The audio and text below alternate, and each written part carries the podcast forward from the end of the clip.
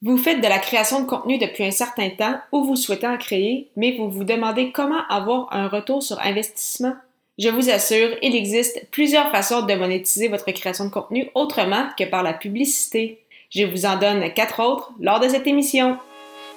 Les médias sociaux en affaires est votre rendez-vous hebdomadaire pour en connaître davantage sur les différents réseaux sociaux et les plateformes de création de contenu dans un contexte d'affaires.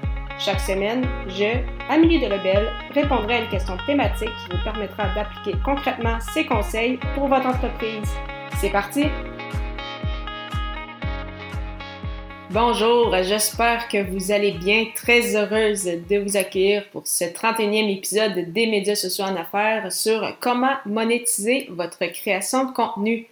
Alors, je sais que c'est un épisode que plusieurs attendaient avec impatience parce que oui, on parle à quel point c'est important de créer du contenu, mais on souhaite bien sûr avoir aussi un retour sur investissement. Donc, bien évidemment, la première stratégie qui nous vient en tête quand on pense à la monétisation, on pense bien sûr à la publicité. Cependant, euh, comme vous vous en doutez certainement, ce n'est peut-être pas la façon la plus payante euh, de monétiser son euh, contenu parce qu'on parle de peut-être quelques dollars à peine pour 1000 visionnements sur YouTube, euh, Google Ads avec un blog, c'est aussi très très peu. Au niveau du podcast, on est peut-être capable de chercher, euh, dépendamment de, sa niche et de son podcast, peut-être entre 20 à 100 dollars pour euh, par 1000 téléchargements. cependant, à moins d'avoir un podcast ultra populaire où vous obtenez 1000 téléchargements par semaine, c'est sûr que c'est pas la, façon justement la, plus rentable pour monétiser son contenu.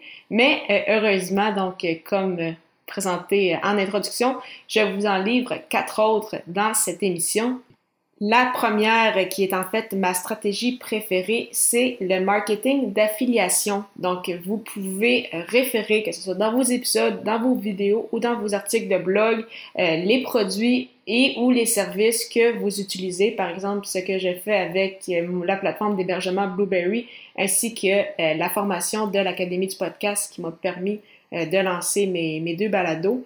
Donc, pourquoi j'aime beaucoup cette stratégie-là, c'est, en fait, c'est du donnant-donnant. Donc, vous utilisez des outils, des plateformes ou autres euh, qui euh, vous sont utiles, que vous souhaitez justement faire découvrir à d'autres personnes, ça pourrait les aider également.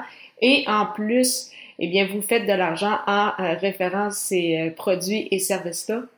Donc, le, marketing d'affiliation qui est vraiment une excellente stratégie pour euh, monétiser votre, euh, votre contenu.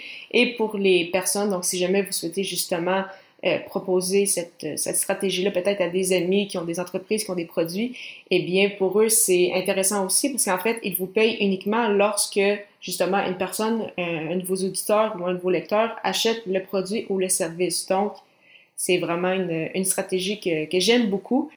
Comme deuxième stratégie, il y a les commandites. En fait, soit avoir un commanditaire précis pour un reportage écrit, une vidéo ou une entrevue.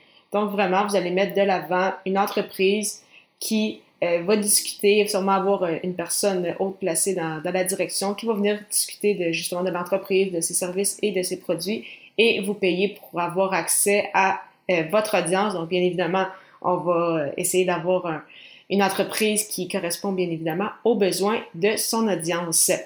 Troisième idée, euh, bien évidemment, des sites d'abonnement. Donc, on peut penser à des sites comme Patreon ou OnlyFans qu'on a entendu euh, beaucoup parler dernièrement.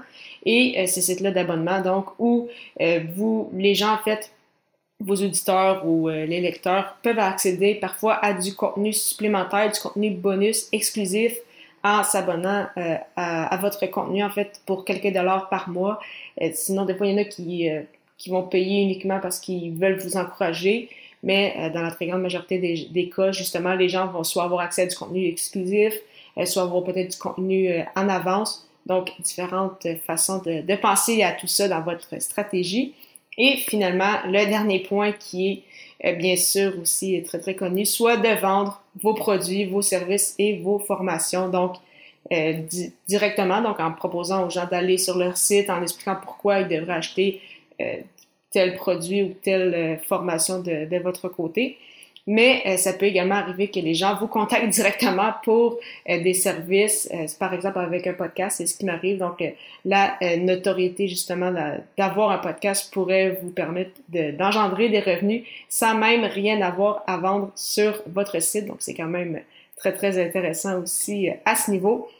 un petit résumé. Oui, la publicité, ça peut être une option, pas la plus payante ni la, la plus intéressante en mon sens. Donc, heureusement, il y a comme stratégie pour monétiser votre contenu le marketing d'affiliation, les commandites, les sites d'abonnement, ainsi que bien sûr vendre vos produits, services et ou formations. En lien justement avec le podcasting et l'affiliation, j'utilise l'hébergeur Blueberry avec mes deux podcasts. Si vous souhaitez essayer cette plateforme, simplement vous rendre au ameliedelabel.com baroblique Blueberry, B-L-U-B-R-R-Y, pour obtenir un mois d'essai gratuit.